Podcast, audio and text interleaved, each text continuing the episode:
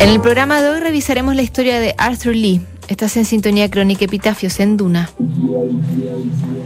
Arthur Lee no logró mantener durante el resto de su carrera el estatus que tenía con su grupo Love y su disco Forever Changes de 1967.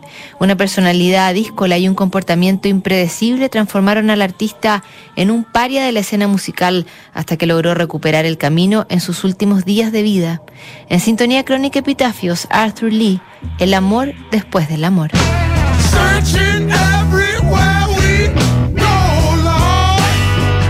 A mediados de los 60, Arthur Lee estaba encaminado a convertirse en uno de los músicos más influyentes de su época.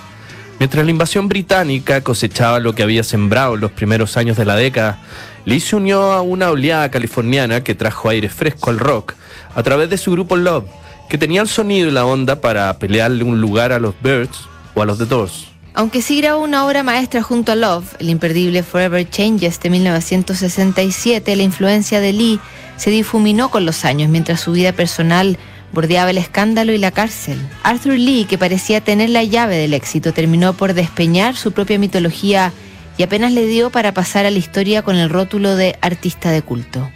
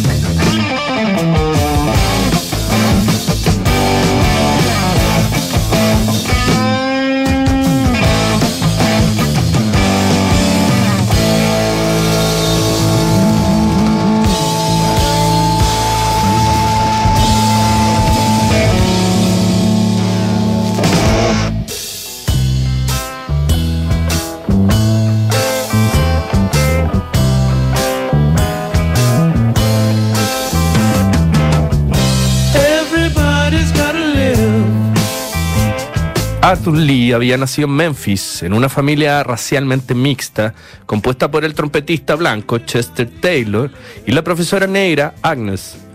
El blues sureño y sus grandes intérpretes calaron hondo en el pequeño Arthur, que incluso se presentó en su iglesia local recitando poemas cuando apenas tenía cuatro años. Su estancia en Memphis duraría muy poco. Sus padres se separaron y Arthur se fue a vivir a Los Ángeles con su madre y su padrastro, Clinton Lee, del que tomaría su apellido. A principios de los 60, Arthur estaba entusiasmado con la música surf y los números bailables que practicaba con sus precoces bandas. Una de ellas, Arthur Lee and the LAGs, era una imitación de Booker and the MGs, donde el propio Arthur cantaba y tocaba el teclado. Ahí conoció al guitarrista Johnny Eccles, que sería el socio de sus próximas aventuras en la escena musical hippie que comenzaba a gestarse en esos días.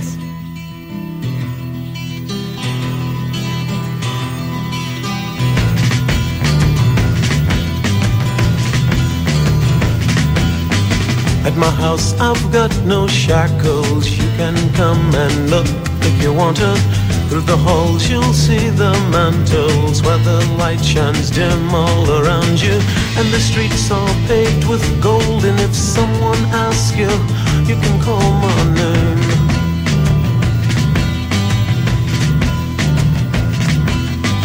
You're just a thought that someone somewhere somehow feels you should be here. And it's so for real to touch, to smell, to feel, to know where you are here. And the streets are paved with gold. And if someone asks you, you can call my name. You can call my name. I hear you calling my name.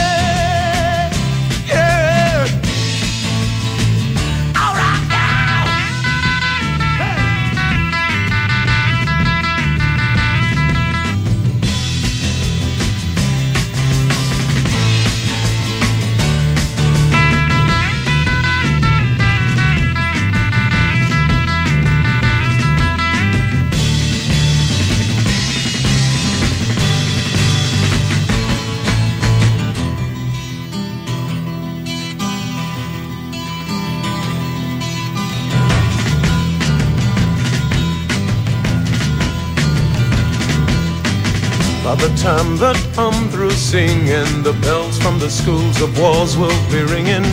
More confusions, blood transfusions. The news today will be the movies for tomorrow. And the waters turn to blood. And if you don't think so, go turn on your tub. And if it's mixed with mud, you see it turn to gray. Then you can call my name. I hear you calling my name.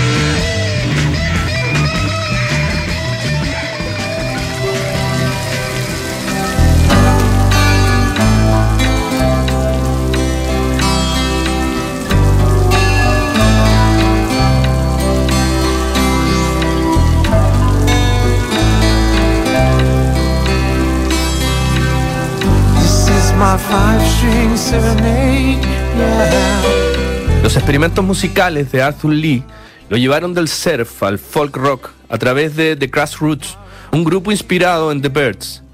El paso siguiente lo dio con Love, una banda que tomaba prestados todos los estilos de la época y los pasaba a través del original sedazo de Lee, cuya escritura ya ganaba adeptos en la costa oeste de Estados Unidos.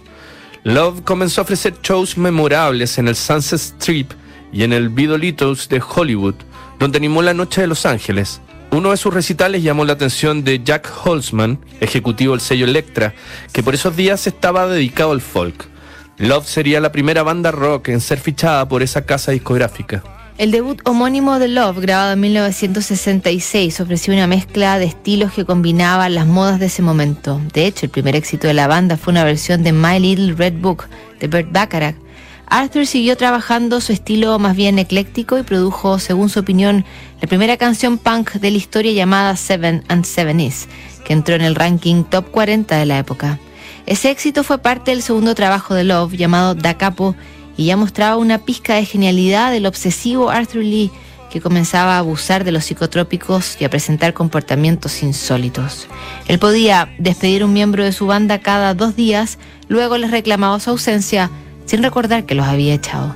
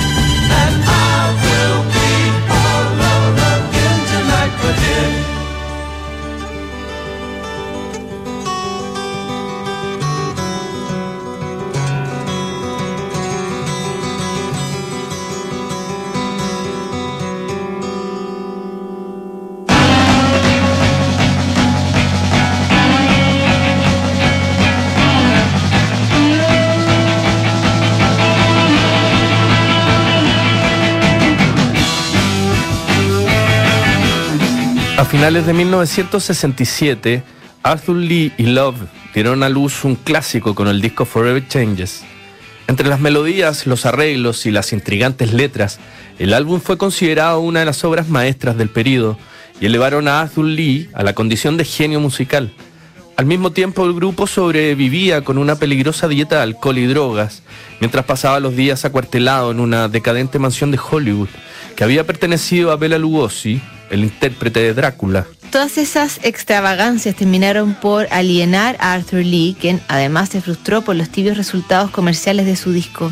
El músico decidió reconstruir una nueva versión de Love y probó con un nuevo álbum llamado For Sale, que tampoco llamó la atención de la audiencia. Corría los primeros meses de 1970 cuando Lee despidió a la banda de manera definitiva después de haber publicado un disco con el título profético de False Start o Partida Falsa. Oh, the snot has caked against my pants.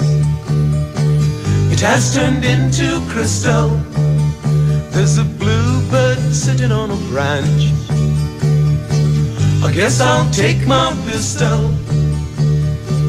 I've got it in my hand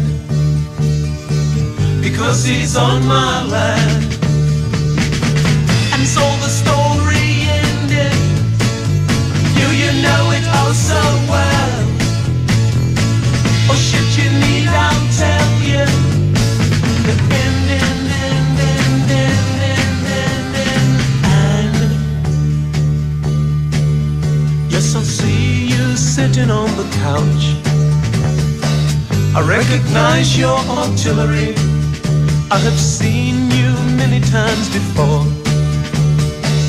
Once when I was an Indian and I was on my land. Why can't you understand? And so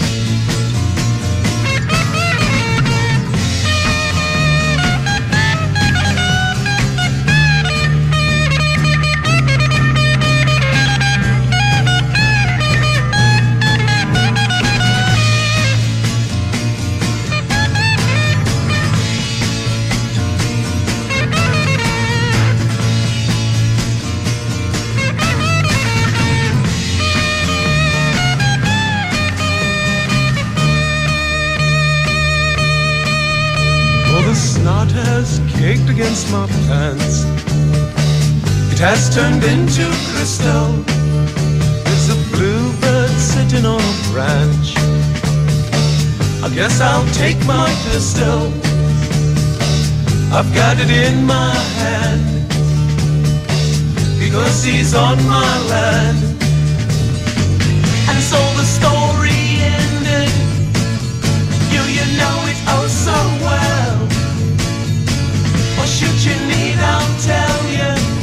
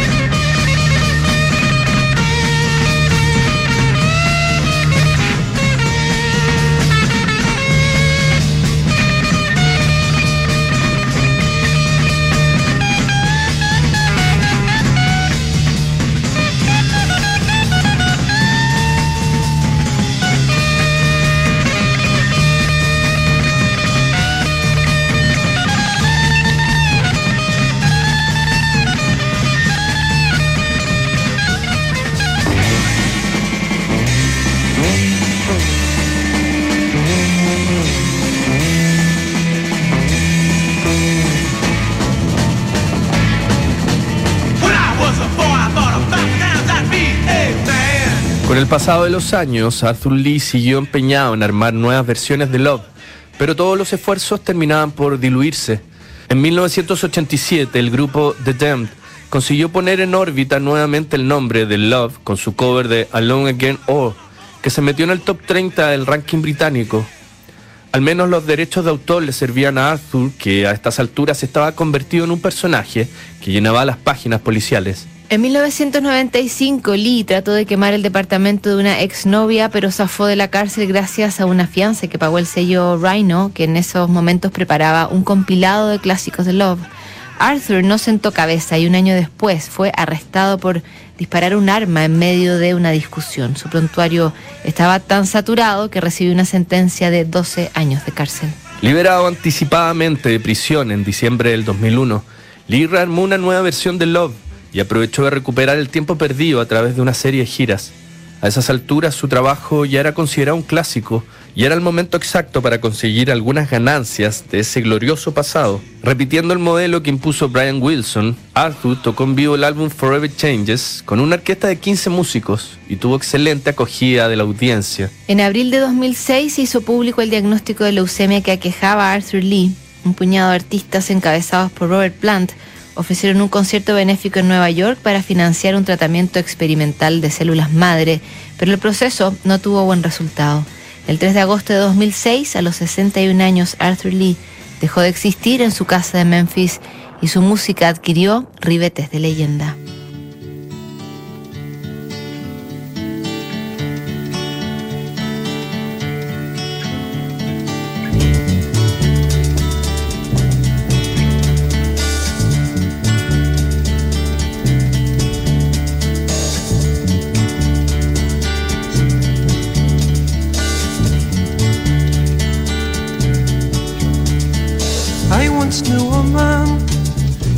everywhere in the world. Gave me a tiny ivory ball, said it would bring me good. Never believed it would until I had been loving you.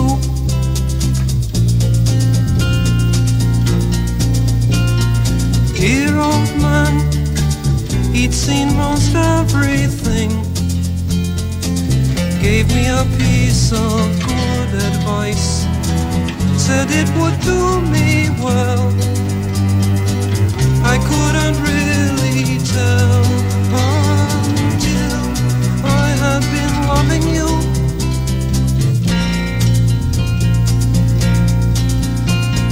Now it seems things are not so strange. I can see more clearly. Suddenly I found my way. I know the old man would laugh. He spoke of love's sweeter days, and in his eloquent way, I think he was speaking of you. You are so lovely, you didn't have to say, oh.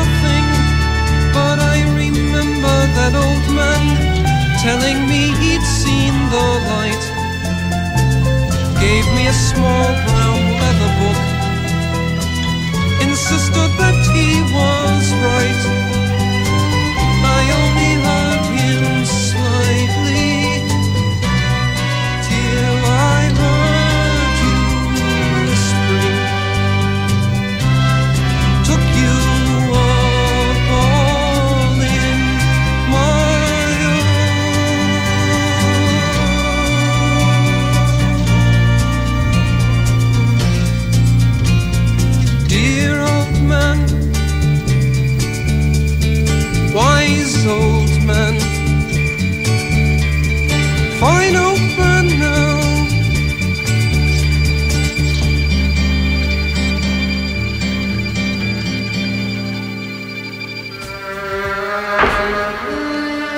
nuestra crónica de hoy revisamos la historia de Arthur Lee. En el próximo programa, Elmore James, Sintonía Crónica, Epitafios, no te lo pierdas. ¿Sabías que puedes comprar de forma anticipada los servicios funerarios de María Ayuda? Entrégale a tu familia la tranquilidad que necesitan y estarás apoyando a cientos de niños de la Fundación María Ayuda. Convierte el dolor en un acto de amor. Cotiza y compra en www.funerariamariaayuda.cl. Siguen aquí los sonidos de tu mundo. Estás en Duna 89.7.